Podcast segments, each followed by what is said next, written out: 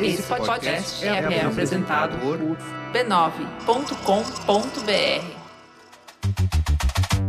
Olá, eu sou o Bruno Natal. Hoje é dia 25 de janeiro e no resumido número 197, democratização do acesso à internet, aumento da transparência e da participação política através da tecnologia e muitos outros assuntos numa conversa com a diretora executiva da Open Knowledge Brasil, Fernanda Campanucci. Vamos nessa, resumido. Resumido.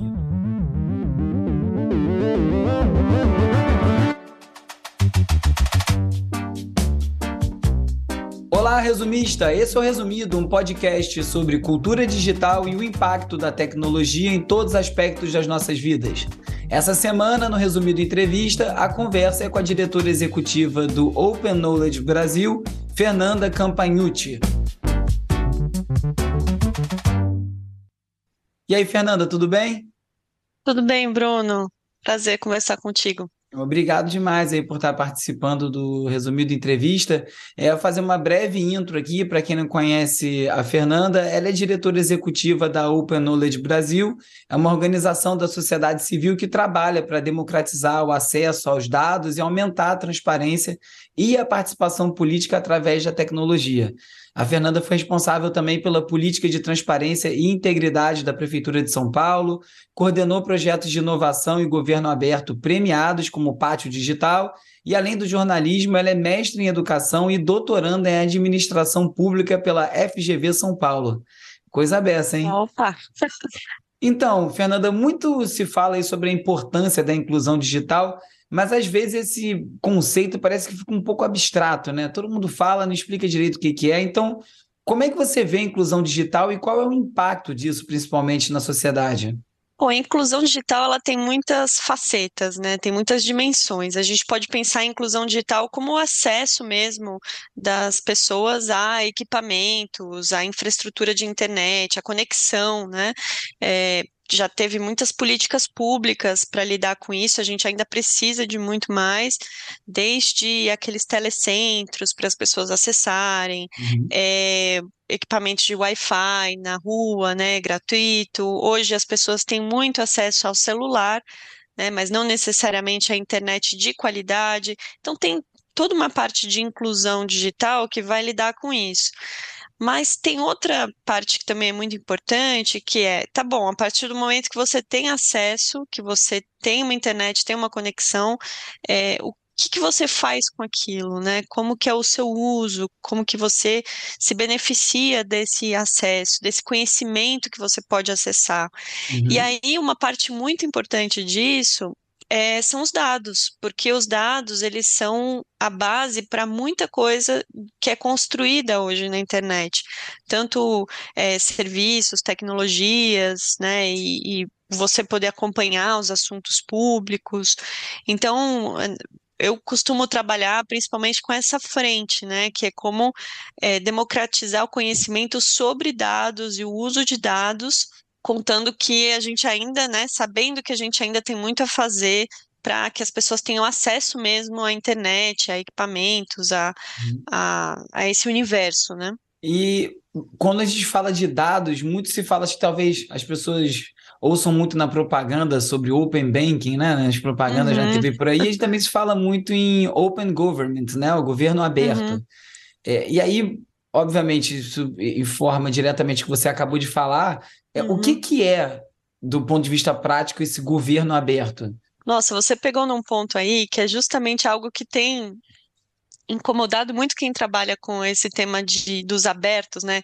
É, dados abertos, ciência aberta, códigos abertos quando a gente fala de open banking, é outra coisa, né? A gente está falando de a comunicação, o fluxo de dados que está acontecendo entre instituições privadas, é, para ele acontecer de forma mais fácil, né? Os bancos estão trocando as nossas informações sem que a gente precise ficar autorizando a cada vez que eles façam isso. Então, ah. eles estão usando esse nome open, isso está acontecendo também em saúde, open health, né? É, que é para os planos de saúde poderem usar os nossos dados.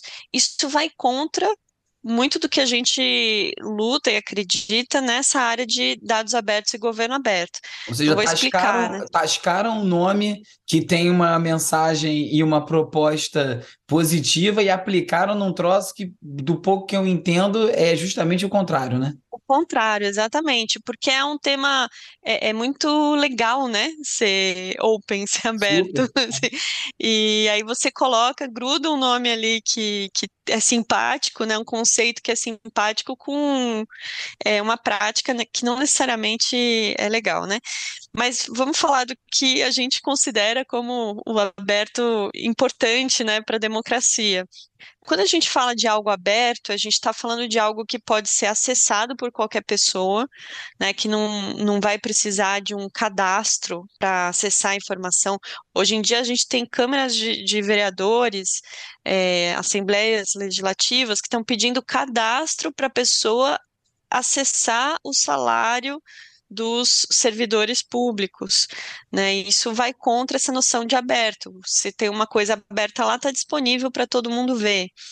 A outra ideia importante do aberto é que você pode reutilizar aquela informação sem pedir autorização. Né? Então, se você vai criar um aplicativo, um site para é, mostrar os dados é, de, do orçamento federal, por exemplo, você tem que poder usar, né? Você tem um, uma licença que te permite usar para qualquer coisa. Conceitualmente, esses dados que você citou, de governo, principalmente, salários uhum. e, e, números, uhum. eles são abertos, né? Eles sempre foram muito difíceis de acessar uhum. na era pré-digitalizada. Então, é. eles estão, de certa forma, trancando esses dados ou dificultando o acesso propositalmente? É isso que acontece? Isso. Esse ano, né, a gente completou 10 anos da Lei de Acesso à Informação, que é a principal lei né, que, que fala de como que os dados, as informações têm que estar disponíveis para o público.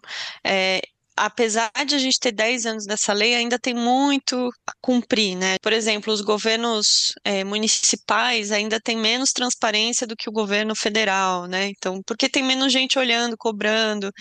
É, mas na prática todo mundo está obrigado a publicar informação, né? Um, um exemplo, prestação de contas de candidatos às eleições antes é, dos anos 2000 e pouco, você precisava ir em cada tribunal regional eleitoral e pegar papéis mesmo, os processos, para pegar ali a informação de quem eram os doadores, de quem eram os fornecedores dessas campanhas, ou dos bens, né, do patrimônio dos candidatos. Antes, né? Imagina a demora até você conseguir pegar é. esses papéis, vai ser um ano. Não, a gente já ouviu de jornalistas que faziam isso, que eles iam lá buscar com sacolas mesmo e uhum. atravessar a rua para tirar xerox para poder devolver, né?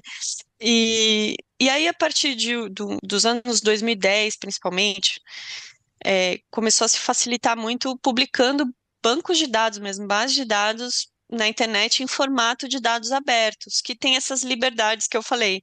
Qualquer um pode acessar, qualquer um pode reutilizar, pode republicar, né?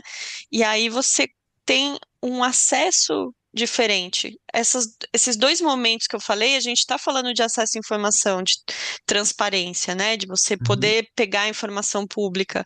Mas quando você passa a ter isso na forma de dados abertos, é como se um universo te abrisse, né? Abrisse na sua frente. Assim, você pode cruzar, por exemplo, tem a base do, da Receita Federal que tem lá todo, todas as empresas, né, os sócios de cada CNPJ no Brasil. Sim. E aí você cruza com a de doadores para ver quem são as pessoas que são sócias de empresas e que doaram para candidatos. Né? Ganha uma agilidade, de... né? Você consegue operar mais rápido e de forma mais granular até nas informações. É, você consegue somar todos os milhões de linhas de uma vez, né? Então, o fato de ele estar tá aberto né? Ele tem essas vantagens de você poder reutilizar muito mais fácil. E aí a gente tem políticas de dados abertos no Brasil. É uma política que diz que você tem que abrir os dados nesse formato, é, cada órgão público tem que fazer isso, tem que estar tá atualizado, né? Não adianta você abrir uma base de dados se ela não está atualizada. É algo que a gente ainda tem muito para caminhar, mas que nos últimos 10 anos a gente viu avançando no, no país, né? Isso é descumprido? E se é descumprido, por que motivo que isso é descumprido? É proposital? Ah, é para ocultar? É, o que acontece? pelos mais variados motivos. Assim, a gente tem desde órgãos que não publicam, tem órgãos que dificultam, é, que, como eu falei, vão criar lá um cadastro. Isso, de certa forma, acaba intimidando algumas pessoas, né? Porque se você tem que dizer qual que é o seu é, nome, CPF, endereço, para acessar uma base, né? Você pode ficar com receio de que aquilo vai ser usado contra você. É, você tem órgãos que publicam ah, com má qualidade. Né? Então, durante a pandemia, por exemplo, a gente viu a bases de dados serem publicadas que não tinham diversos campos preenchidos, aí você não conseguia falar com certeza a quantidade de notificações de pessoas que adoeceram em determinado lugar né? Porque não tinha, a base estava publicada, mas não tinha qualidade. Então são esses vários aspectos que a gente costuma monitorar, avaliar e cobrar, né?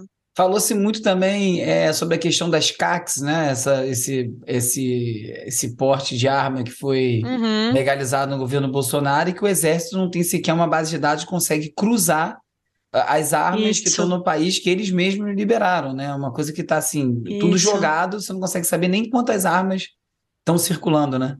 É muito louco pensar isso, porque a gente chegou a um milhão de registros desse tipo de armamento uhum. e o, um órgão máximo né, do Estado que deveria estar tá controlando isso, uma questão de segurança nacional, não consegue cruzar. Por quê? Porque quando ele é, porque cada estado administra o seu, os seus dados de uma maneira, né? E ninguém pensou e planejou uma infraestrutura capaz de conectar essas coisas, né? De padronizar, isso a gente vê em várias situações. Na pandemia, por exemplo, isso aconteceu também. Cada estado tem uma autonomia para fazer a sua política de saúde, mas tem algo que deve ser comum, né? Que o Ministério da Saúde tem que falar exatamente o que, que você deve preencher, né? Para que ele possa comparar um lugar. Para poder olhar, outro, né? né? Poder analisar os dados como um todo, né?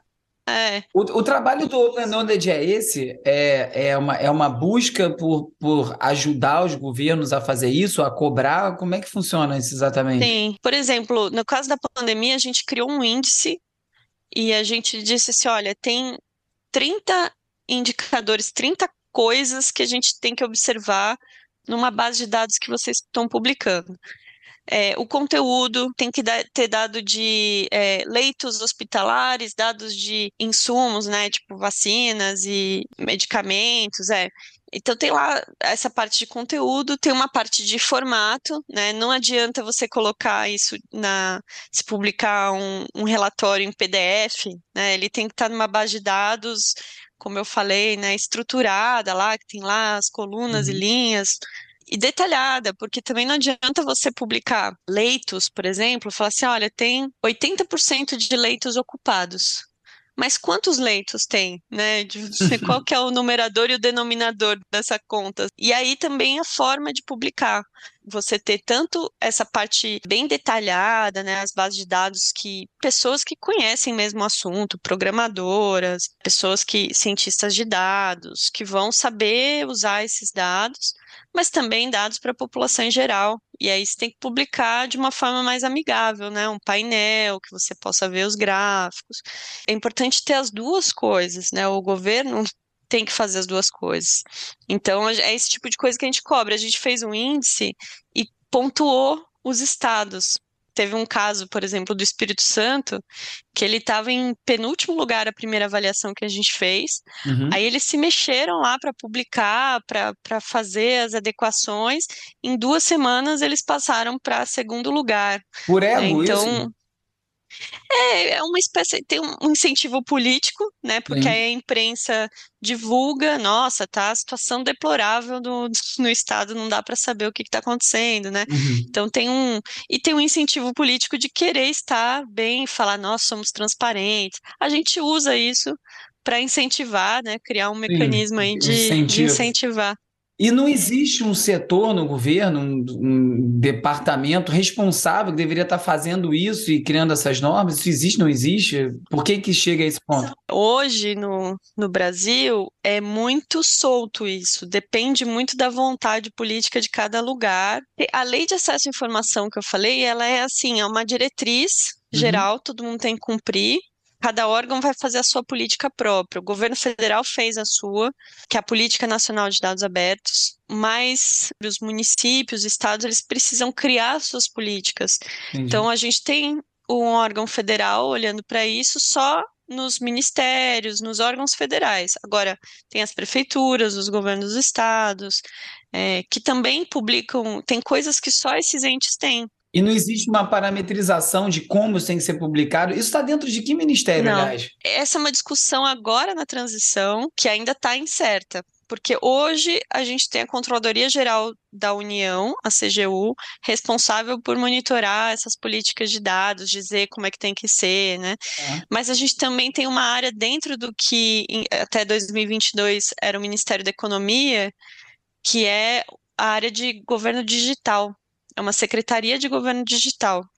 E isso está em discussão, né? Se vai ser é, se vai ser criada uma secretaria de planejamento que fica com essa parte também de digital, inovação, é, ainda está tá em discussão, né? Parecia que deveria ser um ministério, né? Dados aí é o combustível do mundo hoje em dia, sem assim, uma importância tão grande. É. Você, inclusive, fala muito sobre alfabetização em dados, né? Porque a gente fala dessas uhum. bases todas, aí eu acho que já é, abrindo mais essa discussão, né, é sobre como esses dados são coletados, né? Isso é uma discussão muito recorrente, uhum. assim, aqui no resumido eu falo sempre, desde identificação de rosto, né, de reconhecimento facial, da onde vem esse banco de dados, como ele foi montado, uhum. como ele foi coletado, é, e qual é a melhor forma de lidar com isso? Tem como parametrizar isso também? Olha, na Open Knowledge a gente tem uma, um programa que é a Escola de Dados.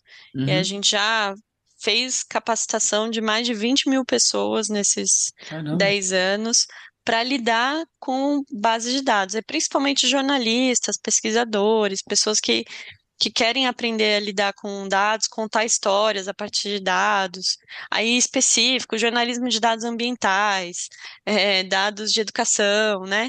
Então, tem é, essas habilidades de interpretar e analisar os dados, construir gráficos, né? Mas tem isso que você falou, que é a parte de como os dados são produzidos, que é muito importante, porque quando chega no final da ponta, né, da, da, do processo, você pode ter uma base de dados, como eu falei, é, sem qualidade. Quando começou a ser feita a vacinação, era uma tristeza, porque a gente pegava aquela base de dados e tinha lá uma coluna que dizia qual era a vacina que estava sendo aplicada. Então, cada linha era uma pessoa, certo? Aí você toma a vacina, alguém anota lá qual a vacina que você tomou, se era AstraZeneca, Pfizer. E aí era um campo que a pessoa digitava. Você tinha lá AstraZeneca, descrito cada um de um jeito. É, Até consolidar não... tudo, né? Todos não os erros, todos os erros de digitação, todas as coisas, é impossível, não. né? Então alguém decidiu que aquele, aquele formulário tinha um campo aberto, em vez de colocar lá os campos com os tipos de vacina já, né? É um erro bem que, que a pessoa né? só escolhe. E aí no final você não tem como aproveitar, você não tem o que fazer. Você pode tentar chegar mais ou menos uma coisa aproximada, corrigir, mas assim, não tem o que fazer depois que o dado já é produzido. Então o ideal é você pensar desde o início como que você vai produzir aquele dado. E aí a gente tem um, uma linha também de formação que a gente criou para gestores públicos, que chama publicadores de dados. É pensar assim, como que eu crio essa infraestrutura de dados, como que eu coleto dado, como eu, eu monitoro a qualidade, né? E vai sempre melhorando, né? Você vai, você percebe que aconteceu uma coisa dessa, você muda lá e passa a coletar de um jeito certo. Então, isso é, é uma outra habilidade. Se a gente está falando de ciência de dados, ah, a habilidade do, né, do novo milênio aí é você interpretar dados. Mas também tem uma habilidade que é importante, que é construir e melhorar essas infraestruturas onde os dados são produzidos, né? É quando a gente está falando de, de gestão pública, dá um desespero ouvindo você falar, porque fica me parecendo uma coisa que a gente vai depender da, da boa vontade, do interesse pessoal desses servidores é. quererem se envolver e gerar isso melhor. Não existe uma estrutura, né? Então, a gente está muito despreparado ainda, tem muita coisa para construir. Então, tem, aí tem duas coisas. Uma é que não é exclusividade do, do poder público, né?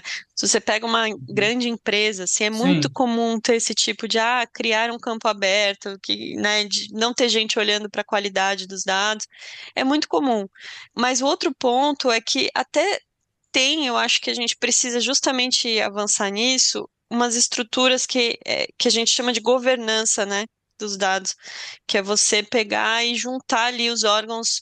Eu falei, ah, é Controladoria da União, é Ministério do Planejamento, tudo bem, pode estar tá em alguma dessas caixinhas, mas você tem que reunir em, em uma instância, né, de, de discussão, é, um comitê, um comitê de governança de dados para definir essas políticas e padrões. E a gente tinha um, tem um, falei até no passado porque é um pouco frustrante, que é a Infraestrutura Nacional de Dados Abertos, chama ainda a sigla, e é do governo federal. E é justamente isso, é um lugar em que se junta todos os órgãos que têm a ver com essa com o debate dos dados, que tem que definir padrões, políticas, o portal de dados abertos do governo federal, que é o Dados.gov.br, que lá tem muita base de dados, assim, deveria estar funcionando melhor do que funciona hoje.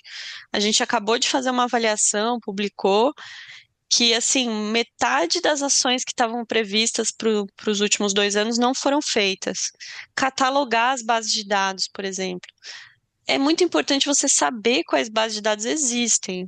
E aí é o que você falou, eu tenho um pouco de angústia também de saber que a gente não tem um mapeamento né, de quais são as bases de dados. Não sabe nem que dado mapeamento. Tem. É, é, tipo, é, Exatamente. Não é nem, não é nem processar é que... o dado, não sabe nem que dado que tem ainda, não tem nem isso organizado. Aí a gente ouve a notícia de que teve vazamento, de que teve exposição, mas assim, uma autoridade que vai cuidar de monitorar isso, ela precisa saber onde estão os dados, quais são esses dados, né? Uma empresa, um governo, ele tem que fazer um uhum. inventário.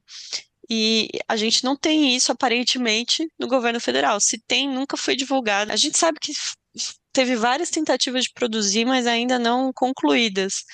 Então, isso, isso é algo que falta mesmo, né? E, e você lutou muito contra o projeto do pedágio digital, né? É, o que, que, era isso? Quais são os riscos de retrocesso? Qual era a questão do pedágio digital? Para dar uma amarrada assim, o que, que a gente tem que estar atento nesse tema que é tão amplo? A gente uhum. pode ficar aqui três horas falando sobre é. isso, mas o, o que, que é? O que, que são esses casos? O que está aí no dia a dia que a gente pode ficar mais atento? Olha só, quando você tem a, a, base de dados da Receita Federal, lá, que é o CNPJ e todos, todas as empresas, os endereços das empresas do Brasil, é, é uma base de dados você pode fazer um download dela. E ela tem 20 gigabytes, uma coisa enorme, e, e vários pedaços que você tem que juntar, é difícil trabalhar com ela. Mas é uma base de dados que você pode baixar. Isso é dados abertos. Beleza. Uhum. O que, que a gente precisa além de uma base para baixar? As chamadas APIs, que são portas, né, mecanismos para conectar sistemas com a base de dados. Então, é, tem gente que explica isso como se fosse um balcão de pizza, né? Você vai lá, você pede uma pizza, alguém te entrega uma pizza. A API é esse lugar em que você pode pedir dados e você vai receber os dados. Aquele exatamente que você pediu. É, então, eu não preciso baixar a base de dados inteira. Eu só vou lá e faço um pedido assim: eu quero dados sobre a empresa tal, ou eu quero dados sobre o município, todos do município tal. Então, você pega um recorte em tempo real. Isso é importante por quê? Porque todo aplicativo que a gente usa, todo serviço, está usando uma API por trás. Ele está pegando dados de algum lugar. Quando a gente faz aqueles logins usando nossa conta do, do Gmail em outro site, o que está acontecendo é que o site está se comunicando com o Gmail por, por uma API. Sim. Então a internet é feita dessas APIs. É, e aí o que acontece? A gente também precisa ter APIs nas, nos dados do governo. E aí o, a lei que queriam passar dizia o seguinte: para você ter acesso a essas APIs, você precisa pagar. O pedágio digital, no caso.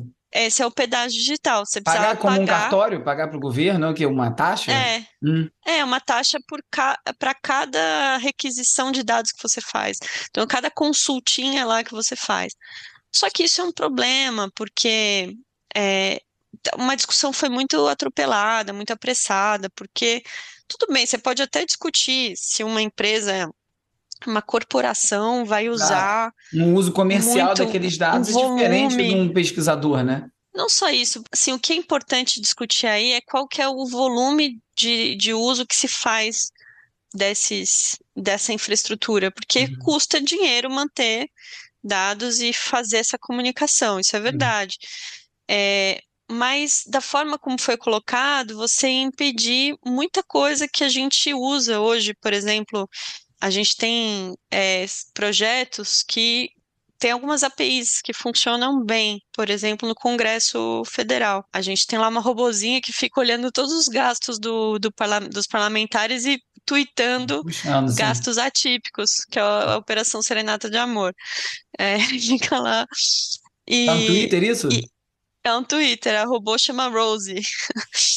E isso é uma API, porque ela fica, ela fica consultando a API desses, desse, desses dados, né?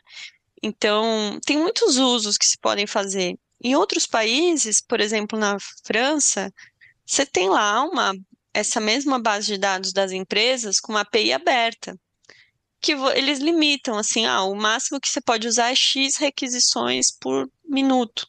Uhum. E tudo bem, aí todo mundo tem acesso a essas Para não abusar do sistema, e se precisar usar acima, é negociado, consultado ou pago, É. aí é uma outra situação, É, né? que essa lei quis fazer foi legalizar uma coisa que já está acontecendo. É, a empresa pública que cuida dos dados é, do governo federal, que é o SERPRO, ela já cobra de municípios, por exemplo, para ter acesso aos dados das empresas, por API. Então, ela cobra de cada órgão público para manter uma mesma infraestrutura. É como se ela estivesse recebendo várias vezes para fazer a mesma É, coisa. aí é uma mentalidade de gerar lucro com um serviço que é, que, que é, que é para benfeitoria pública, não tem sentido, né? Não é Exatamente, para ser tá saindo de um né? cofre, é, tá saindo do cofre público, tá saindo do, do dinheiro das pessoas, né? Então, essa matemática não tá certa, assim, não, não foi bem feito essa, esse cálculo.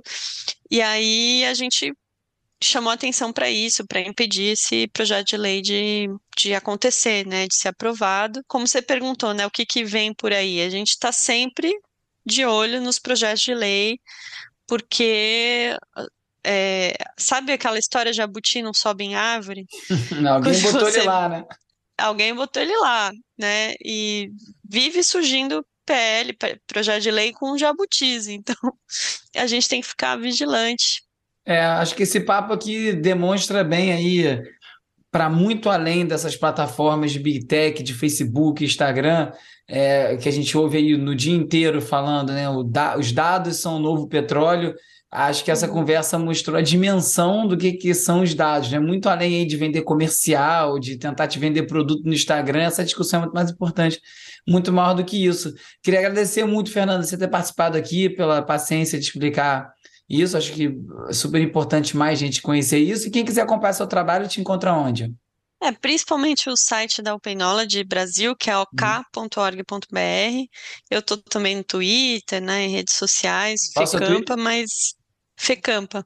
Beleza. E aí, enfim, costumo divulgar as coisas lá, mas no site da, da Open Knowledge a gente já divulga bastante coisa. Legal, eu vou linkar também no post lá no resumido.cc desse episódio, os links da Fernanda também. Muito obrigado, Fernanda. Ah, valeu. Agradeço o papo aí. É sempre um desafio, né? A gente falar em, em pouco tempo assuntos tão complexos, mas é gostoso também. Muito obrigada. Obrigado você. O Resumido é parte da rede B9 e tem o apoio do Instituto Vero. O Resumido Entrevista é escrito e produzido por mim, Bruno Natal, com o Agenor Neto e o Vitor Vicente. A edição e mixagem é feita pelo Hugo Rocha e o vídeo é editado pelo Peri Selmanman. As redes sociais são editadas pelo Lucas Vasconcelos, com design do Felipe Araújo, a foto da capa é do Jorge Bispo e o tema original foi composto pelo Gustavo Silveira. Eu sou o Bruno Natal, obrigado pela audiência e semana que vem tem mais Resumido. Esse podcast é apoiado pelo Instituto Vero. Resumido. Resumido.